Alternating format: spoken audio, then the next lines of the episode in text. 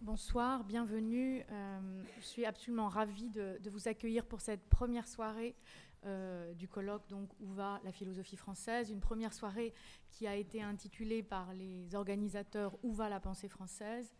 Euh, il m'arrive de, penser, et il m'est même arrivé d'écrire que la théorie française n'existait pas, parce qu'elle n'était ni française ni théorique et euh, qu'elle était sans doute au moins autant euh, une chose réelle qu'un produit euh, d'importation universitaire américain, qu'elle était au carrefour de langues et de pratiques qui n'étaient pas nécessairement françaises ni de filiation française. mais il existe sans doute dans les marges, dans les plis, aux confins des genres et des disciplines, une pensée française que l'on pourrait concevoir comme un produit de contrebande, pour emprunter un, mot à, Jacques Derrida, comme une scène d'écriture et de lecture enchaînée, déchaînée. Alors, où va la, pensée française? Est-ce que cette question, qui a été encore une fois euh, euh, mise au programme de cette soirée par les organisateurs, est une simple déclinaison de la question générale du colloque? Où va la philosophie française? Ben, Nous allons, me semble-t-il, en parler euh, ensemble ce soir et je voudrais par avance remercier très chaleureusement nos trois intervenants que je vais présenter en détail, euh, chacun, chacune, avant, euh, avant qu'ils ne prennent la parole, simplement pour les saluer, Hélène Sixou, Claude Imbert et Georges Didier Huberman. Alors, je commencerai par présenter brièvement l'œuvre d'Hélène Sixou et la personne d'Hélène Sixou, même s'il est un peu ridicule de tenter de le faire, notamment dans un colloque euh, comme le nôtre, un colloque qui est en partie euh, soutenu par euh, une institution ou une, anti-institution qui s'appelle le Collège international de philosophie, dont Hélène Sixou est une grande amie, dont elle tient, pour, lequel elle tient et dans lequel, dans l'enceinte duquel elle tient un séminaire depuis la première année de fondation du collège, c'est-à-dire depuis 1983, et dont elle accompagne donc euh, le travail en tant qu'écrivaine, bien sûr, dramaturge, angliciste.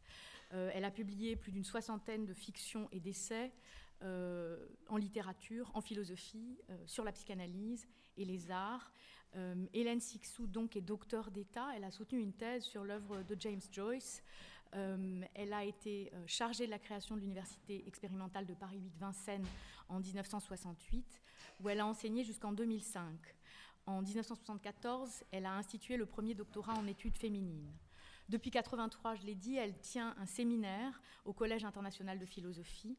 De 1995 à 2002, Hélène Sixou a été Distinguished Visiting Professor à l'Université de Northwestern euh, dans l'Illinois aux États-Unis. Elle a été faite docteur honoris causa de très nombreuses universités étrangères. Euh, elle a reçu un grand nombre de prix, dont le prix Médicis en 69 pour Dedans. Hélène Sixou euh, publie ou publiera à l'automne, euh, pardon, au printemps qui vient donc deux livres qui, qui sortiront chez Gallimard l'un comme l'autre et qui sont l'un intitulé Ruines bien rangées, l'autre qui constitue son séminaire qui est publié encore une fois chez Gallimard.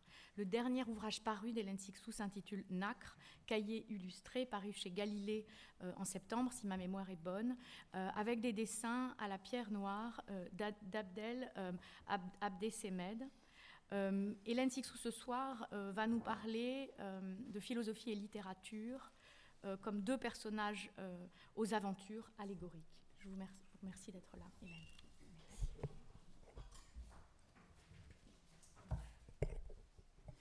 Dans le rêve, une voix me demandait. Vous entendez ma voix là? Ça, Mal? Bon. Ah. D'accord. Une voix me demandait où va la philosophie française? La question me saisissait, me mettait à l'arrêt.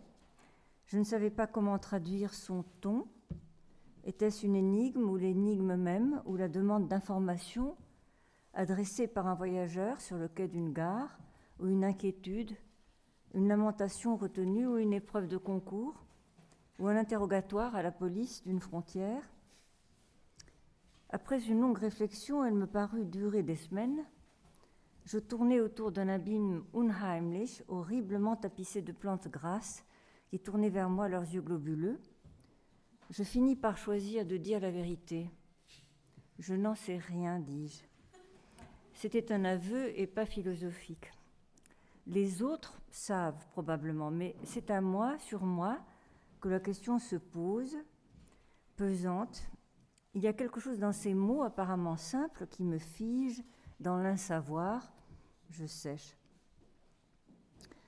Je ne suis pas philosophe, dis-je. Je ne suis pas artiste en philosophie, pas professionnelle, pas savante, pas suivante ni servante. Je ne suis même pas contrebandière. Quoiqu'il m'arrive parfois de me demander si je ne serais pas un peu philosophe sans le savoir, puisque tant de gens et tous les Tavukipédia me traitent de philosophe, dis-je avec cette humilité si fragile car toujours menacée d'être infectée d'orgueil. J'ajoute que si j'ai de bons et généreux amis qui me félicitent sincèrement avec ce mot honorable, souvent ce titre ne m'est pas attribué comme un compliment, mais comme un blâme, un vice, une pestifération, comme si j'étais un putois, ou pire, une putoise. Mais c'est avec joie que je déclare être une grande lectrice, admiratrice des maîtres et trésors de philosophie et de sa sœur, psychanalyse. J'y vais en visiteuse libre et consciente de la remarquable absence de créatrice dans cette noble histoire. Cependant, si ma lecture est une amoureuse passionnée, c'est à condition littéraire.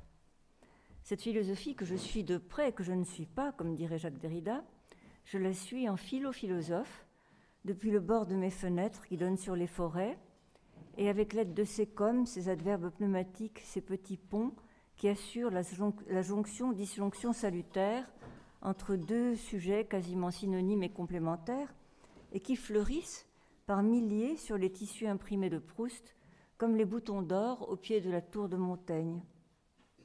Comme c'est le joint et l'écart, c'est la porte, c'est le passage, c'est l'essai de la pensée, l'abîme et le bon.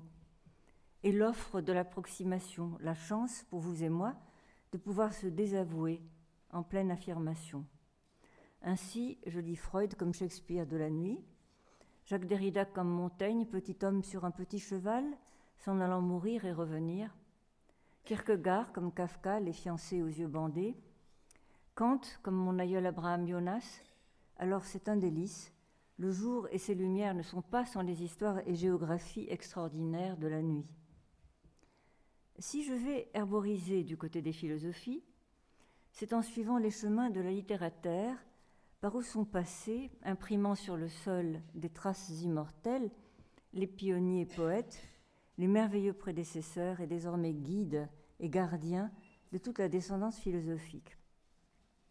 Disant cela, je vois là-bas, assis sous l'olivier, le premier des géonautes, Virgile, qui observe la terre dessus et dessous, et médite de la mort et retour dans la vie au sujet des abeilles, nos semblables, toute l'écologie vrombit ses alertes à la vie dans les géorgiques, il y a 2049 ans déjà et jusqu'à hier en vain. Et moi-même, assise sous un pin, quand j'aperçois Stendhal rassemblant sur le mont Janicule les siècles, les empires et les ruines en une page, debout, appuyé à un mur, lui, au-dessous duquel sont les grands orangers, puis assis sur les marches de San Pietro, il fait un soleil magnifique. Et Rousseau, prêt à mourir pour sauver son jeune noyé, non de la noyade, mais de la sécheresse. Je sens que, sauvage né, j'ai besoin pour penser d'un monde avec arbres, avec chattes, peuple de lapins, avec l'aide du vent et la vision de l'infini offerte par l'océan qui, vous le savez, n'est qu'une seule note, ou le dessin en haut d'un lac en prière sur une île.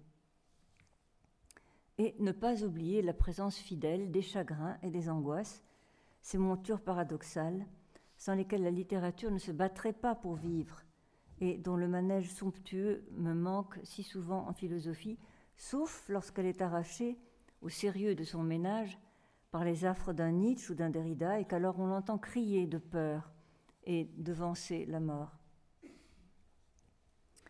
leçon de chat. Maintenant, il est urgent que je vous présente littérature et philosophie, les deux chattes qui me meuvent et galopent mes esprits. Ce sont des jumelles dissemblables, les mêmes pas les mêmes. Qu'elle soit chatte n'empêche pas qu'elle soit chat à l'occasion. On les distingue à l'expérience de l'objet désiré. Lorsque l'objet haut se lève dans la distance, au bout de l'allée, toute plume dressée, philosophie se replie, se ramasse, calcule et réfléchit. Voyons, y vais-je par quatre chemins ou attends-je d'être décidé par devant ou par quel côté? Une fois l'ajustement du regarder accompli, elle bondit puissamment, va s'emparer de l'objet et le retourner cent fois en tous sens.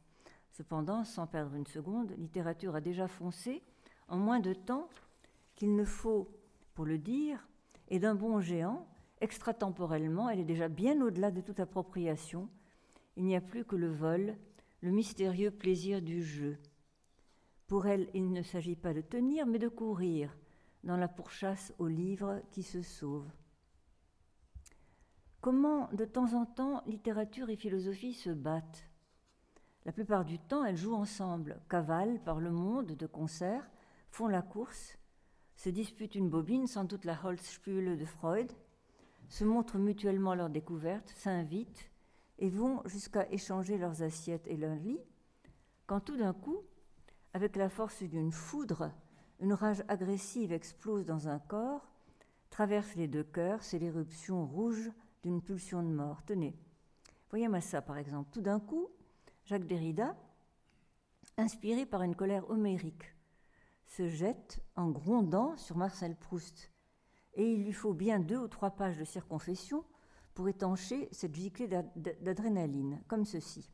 En te racontant ce rêve, je pris conscience d'avoir, dans la pulsion d'hier, comme au bassin d'une confluence, dans le même sang, recueilli cette syllabe pris, où se mêlent toutes les essences du prendre et du prier. Si en effet je prie l'autre à témoin, non pour me voir être vu, mais pour en venir à l'un, et je me rappelle alors m'être couché très tard, après un mouvement de colère ou d'ironie contre une phrase de Proust, louée dans un livre de cette collection Les Contemporains et qui dit Une œuvre où il y a des théories est comme un objet sur lequel on laisse la marque du prix. Et je ne trouve rien de plus vulgaire que cette bienséance franco-britannique, européenne en vérité. J'y associe Joyce, Heidegger, Wittgenstein et quelques autres la littérature du salon de cette République des lettres, la grimace d'un bon goût assez naïf pour croire qu'on peut effacer le labeur de la théorie, comme s'il n'y en avait pas chez et médiocre. Croire qu'on doit et surtout qu'on peut effacer le prr à payer, le symptôme, sinon l'aveu.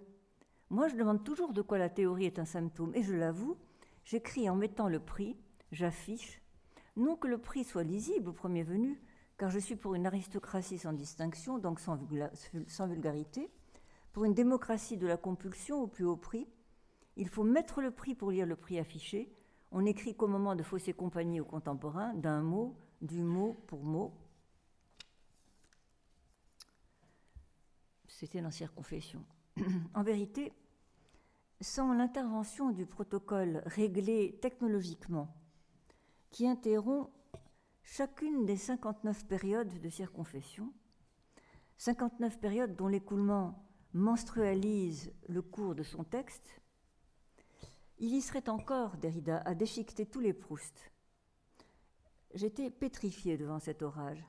Ce que, je vous ai, cité là et qu'il a tenu par honnêteté et fureur à déposer sur le papier, ce n'est rien à côté de l'emportement qui le soulevait en réalité. J'avais une fois seulement dit deux mots, peut-être même pas, peut-être même seulement un, le nom de Proust, et il s'en était pris, avec la virtuosité d'un tireur de western, à l'attaquant, car, indéniablement, grondait-il, c'est lui, Proust, qui a commencé.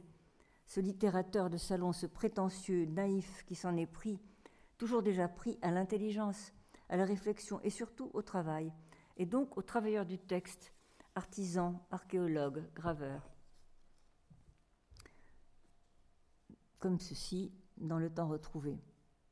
D'ailleurs, même avant de discuter leur contenu logique, ces théories me paraissent dénoter chez ceux qui les soutenaient une preuve d'infériorité, comme un enfant vraiment bien élevé qui entend des gens chez qui on l'a envoyé déjeuner dire Nous avons tout, nous sommes francs, sans que cela dénote une qualité morale inférieure à la bonne action pure et simple qui ne dit rien.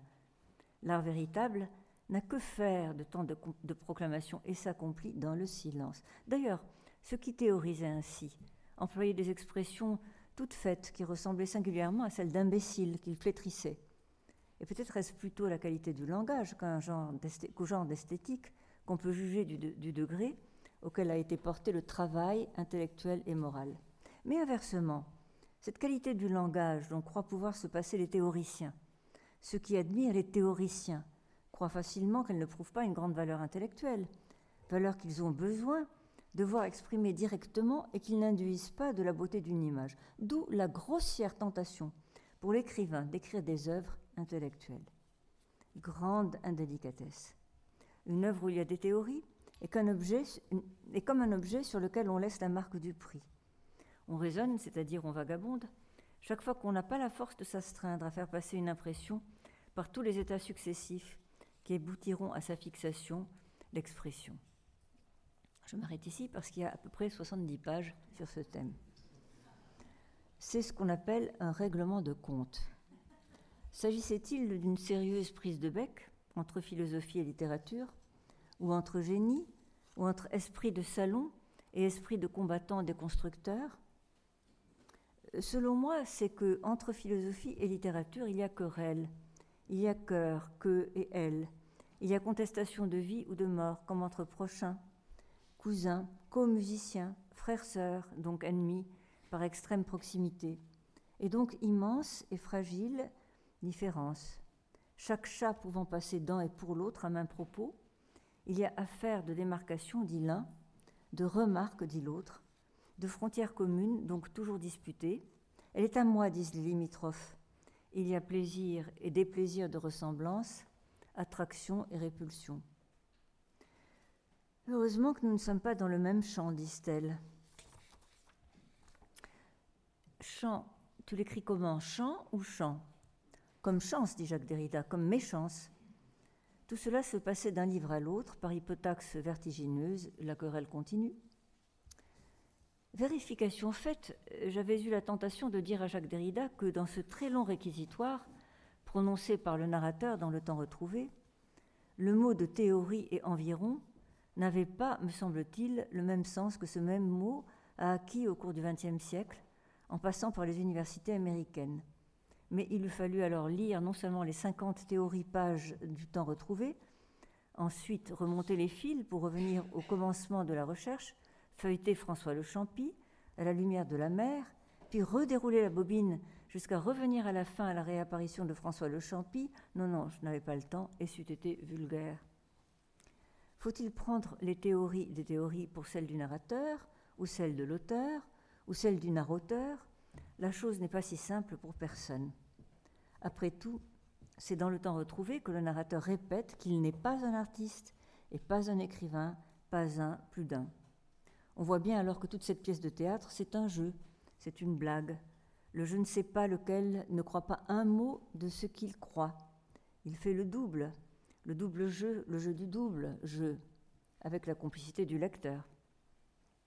C'est ici que la littérature commence quand on ne sait pas qui écrit. C'est ici que la confusion s'arrête. Elle sert le jeu de l'auteur de fiction. La voix du philosophe, elle, si divisée et si tourmentée soit-elle, elle signe. C'est son sens à lave rouge, comme dit Derrida, pas son semblant. La querelle continue, mais je m'arrête. Voyez bien, dis-je à mes amis, que je ne peux pas parler pour la philosophie.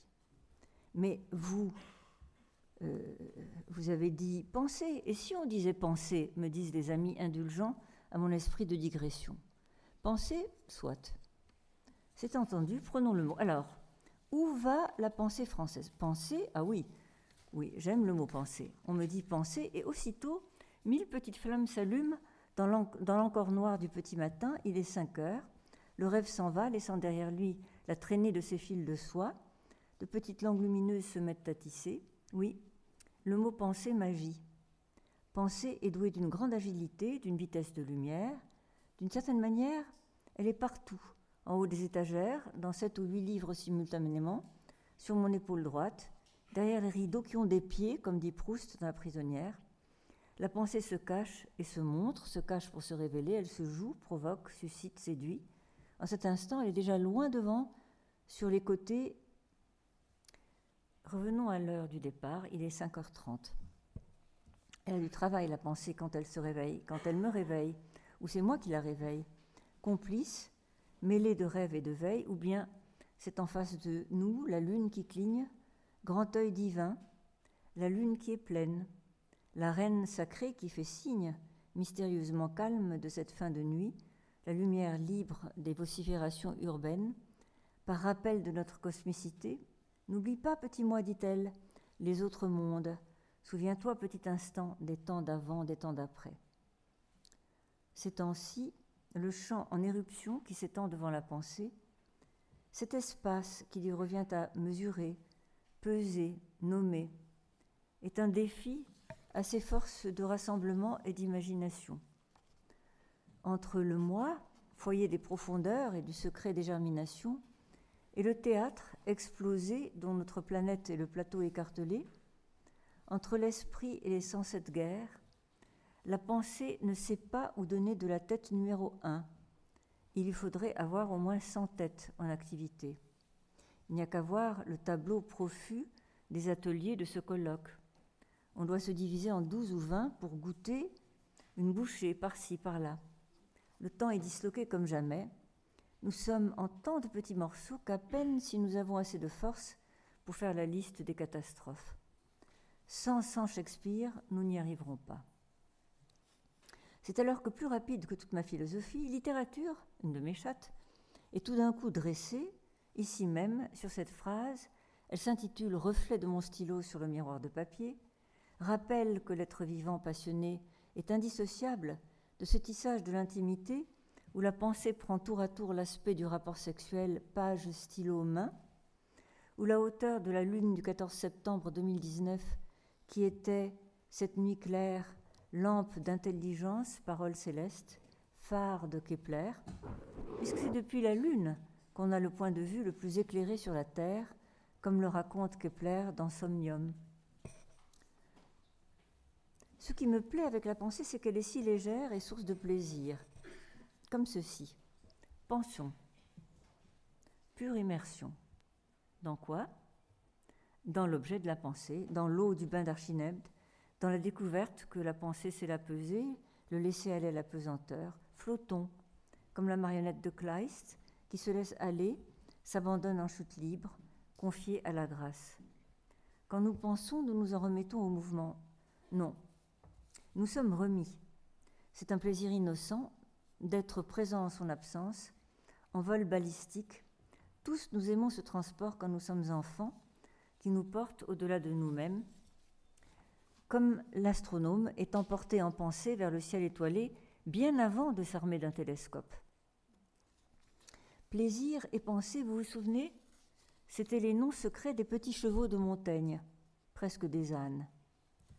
Tous les jours, on peut jouer à penser avec tant de ces mystères que le monde nous propose, il y a de quoi fabriquer avec tout ce qui traîne par terre, pousse, vole, apparaît, disparaît.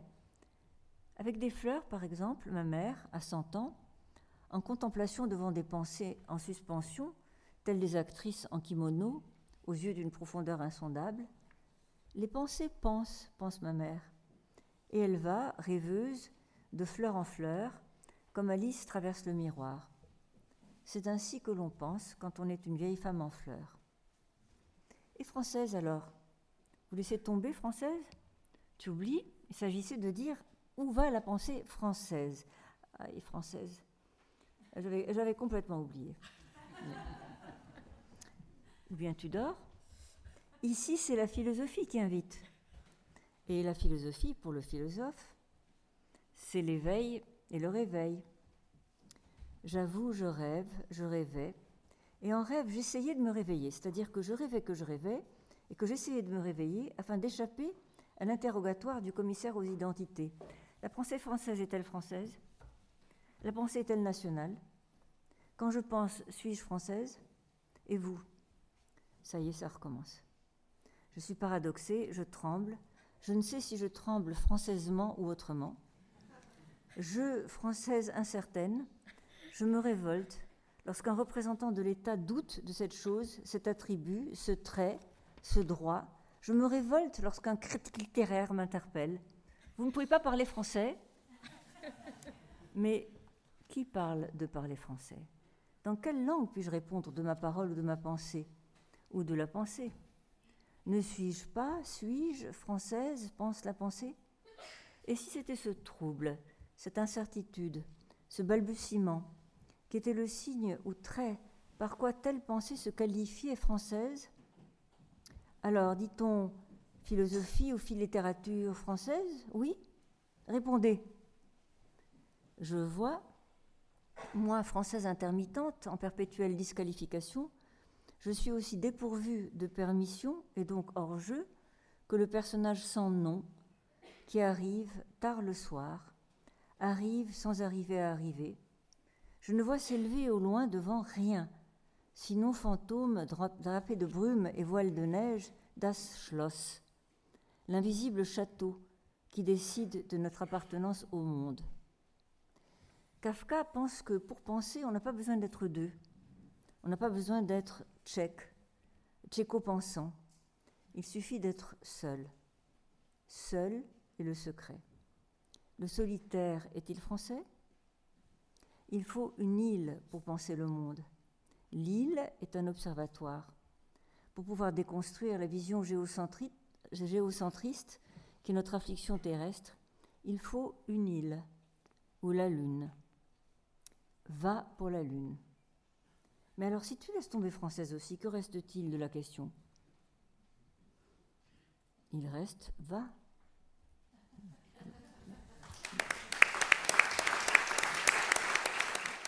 Merci infiniment, euh, Hélène, pour euh, ce texte.